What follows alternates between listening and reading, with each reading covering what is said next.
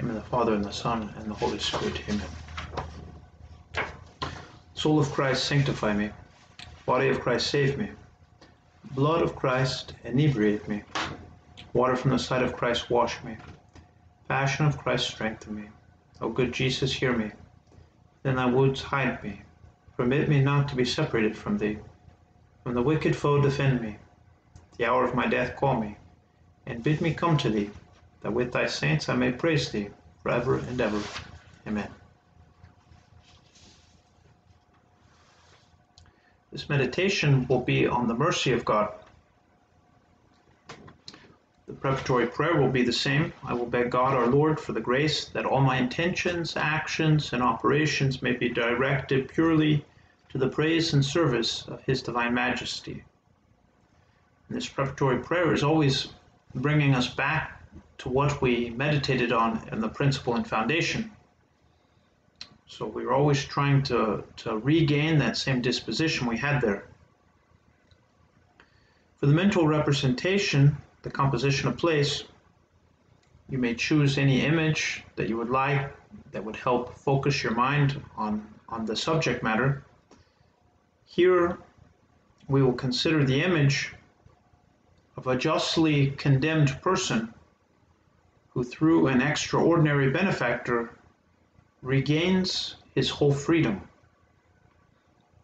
So if you would like, you can try to picture such a person, someone who was justly condemned, and then in an extraordinary way regains his life, his freedom. And the grace that I will ask here is that which I desire. I desire for the grace that I may understand the full measure of God's mercy. This is the grace that I will ask for, that I may fully understand to the best of my ability the mercy of God. And we will use a similar approach in the meditation that we had done on hell, except this time I will apply my faculties, my senses, to the subject of God's mercy. So, first, I will try to picture the great change that takes place when a person, being justly punished, acquires new life. I will try to see this. I will use the eyes of my imagination. The change that takes place from a, per- a person departing from their the consequences of their sin, their guilt of conscience, the great debt that was weighing down upon them, departing from this and seeing them move to that new environment, that new environment of hope. I will try to picture this. I will also try to hear the sigh of relief the praises, the humble praises given by a person to God, to their benefactor. I will try to hear the conversations, the conversations of the saints, perhaps their surprise, but how they give glory to God.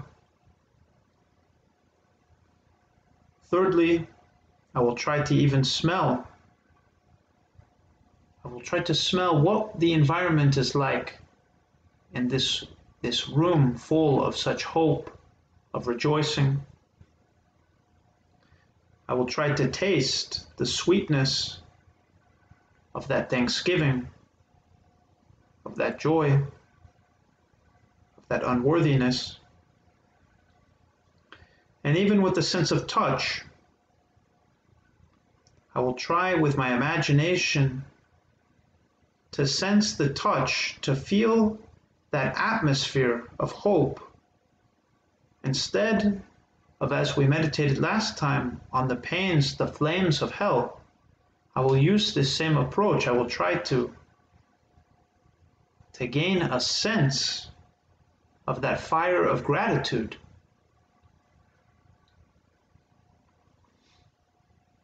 and possibly to consider the mercy of God, we will think about two of the very well known saints in the church, Saints Peter and Paul. And this is only so that we may have some material, some fodder to think and to gain that fruit. At the end of the day, it is a grace. I must dispose myself. And we ask, this is why we ask for the grace.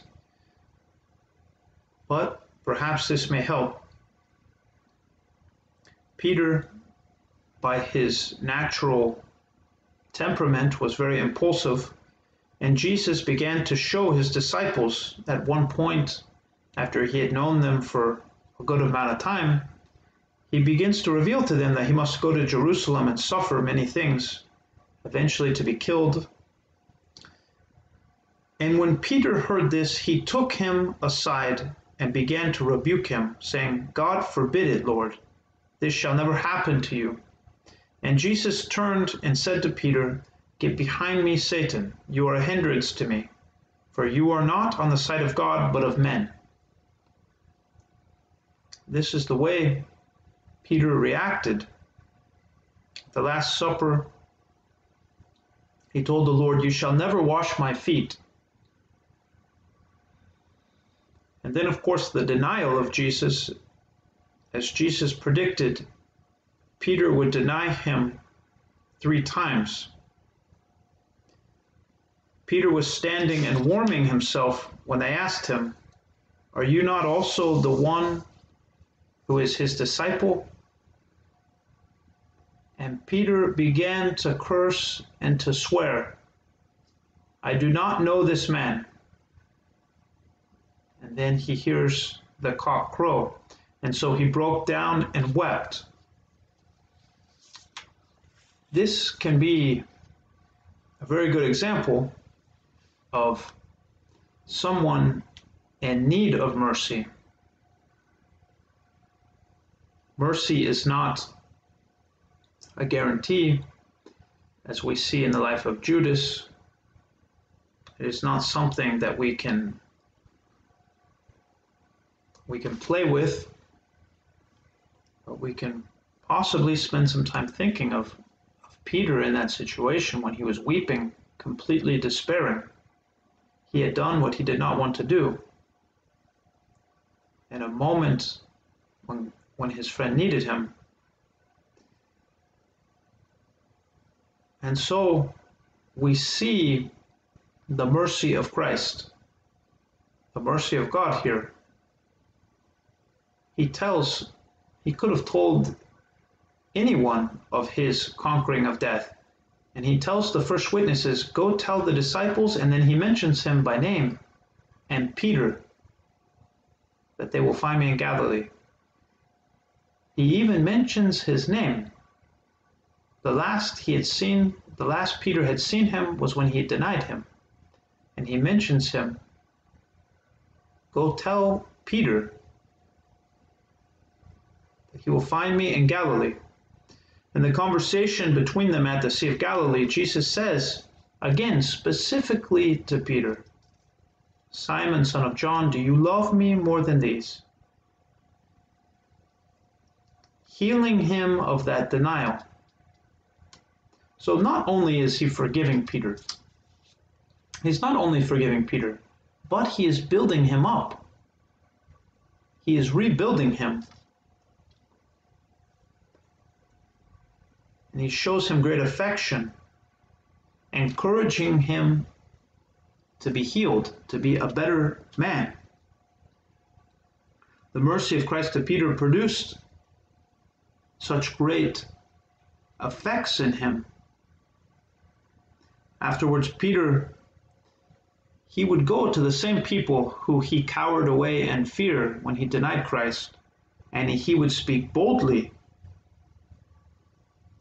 In Acts of the Apostles, chapter 4, he speaks so boldly Be it known to you all that by the name of Jesus Christ, whom you crucified, by his name do we perform these miracles. There is no salvation in anyone else. And so, we see how, how mercy changed him. Despite, and his sins were great. Christ tells him, You're acting as Satan. And even though Christ warned him, he denied him. But they were no match for Christ's mercy. There's also the example of St. Paul. St. Paul, in the midst of the martyrdom of one of the church's the church's first martyr, Saint Stephen, and Saul was there. It says that they ca- they cast Stephen out of the city and stoned him. And the witnesses laid down their garments at the feet of a young man named Saul. Once again, we recognize the mercy that comes from God, but also the mercy in his saints and those who walk with him. Because Saint Stephen, as they were stoning Stephen, he prayed, Lord Jesus, receive my spirit.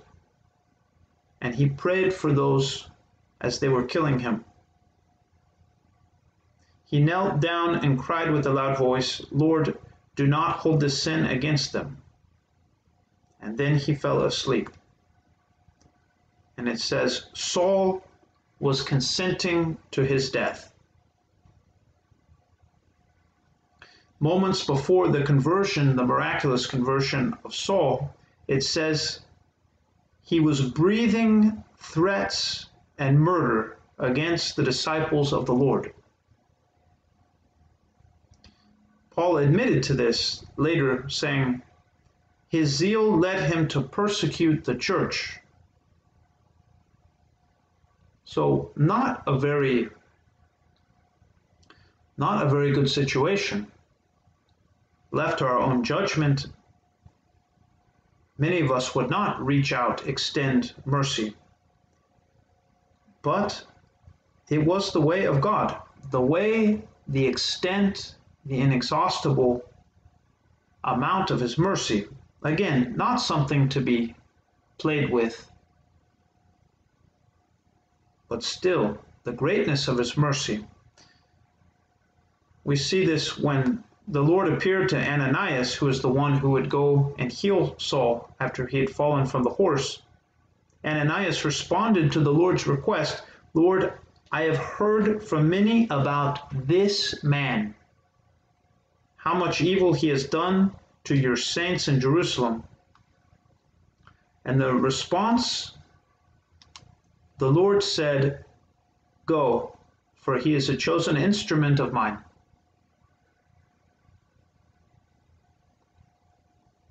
He would go to be the greatest evangelist in the history of the church, surpassing the other apostles the fruit of Christ's mercy.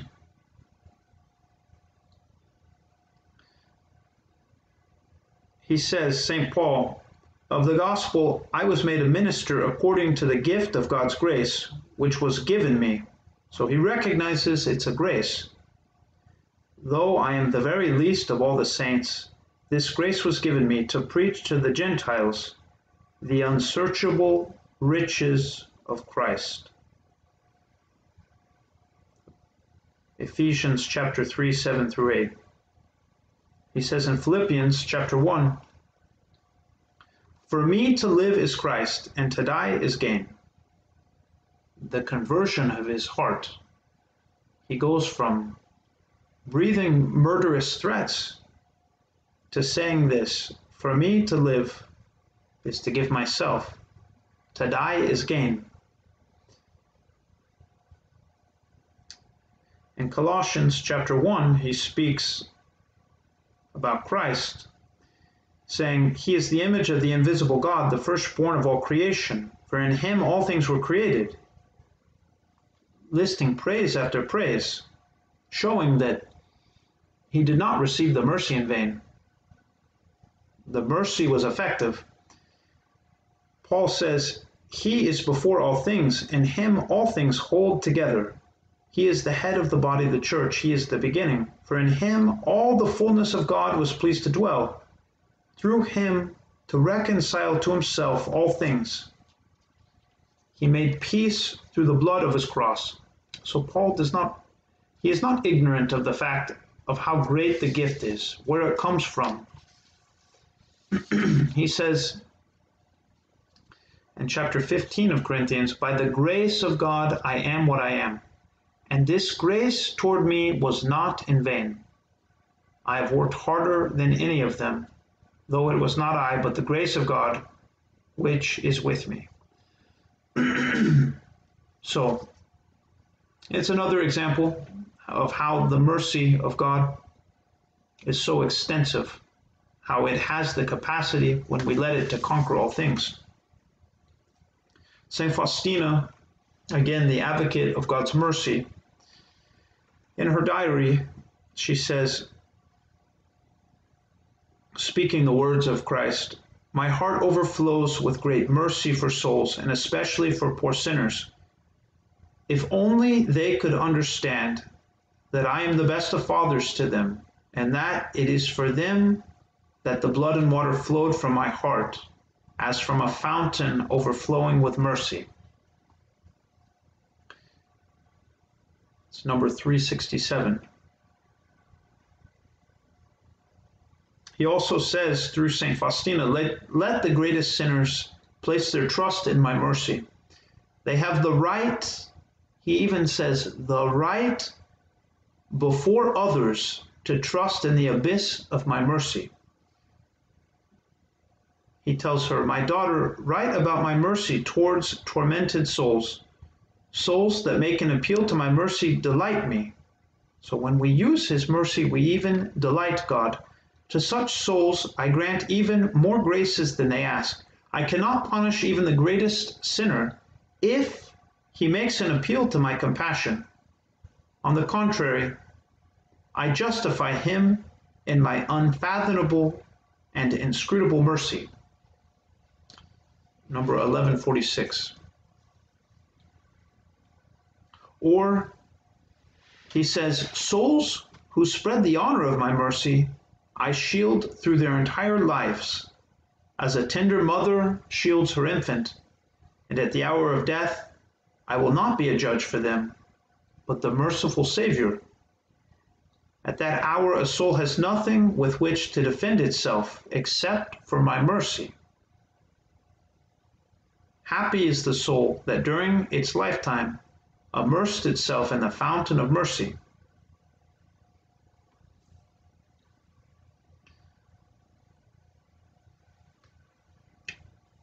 At the end of the meditation, we will enter into the colloquy, that conversation, and you can make a colloquy to the Blessed Mother.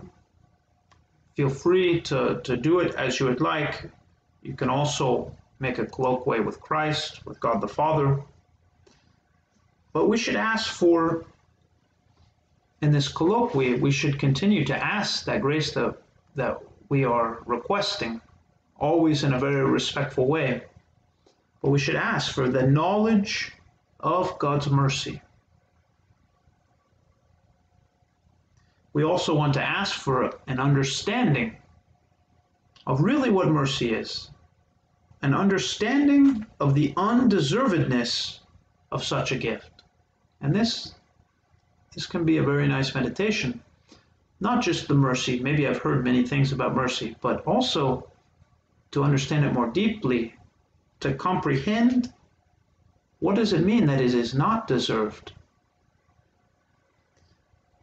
And also, I want to be aware of how the spirit of the world tries to make people forget the gift of God's mercy by, by making them consider it as something not so important, or once they have received it, to forget the gift. So, in the colloquy, I can consider all of these things.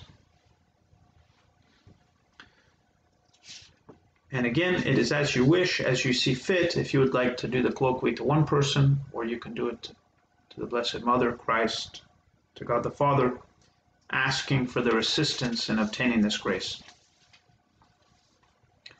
In the name of the Father, and the Son, and the Holy Spirit. Amen. Hail Mary, full of grace, the Lord is with thee. Blessed art thou among women, and blessed is the fruit of thy womb, Jesus. Holy Mary, Mother of God, pray for us sinners, now and at the hour of our death. Amen. Father, and Son, Holy Spirit.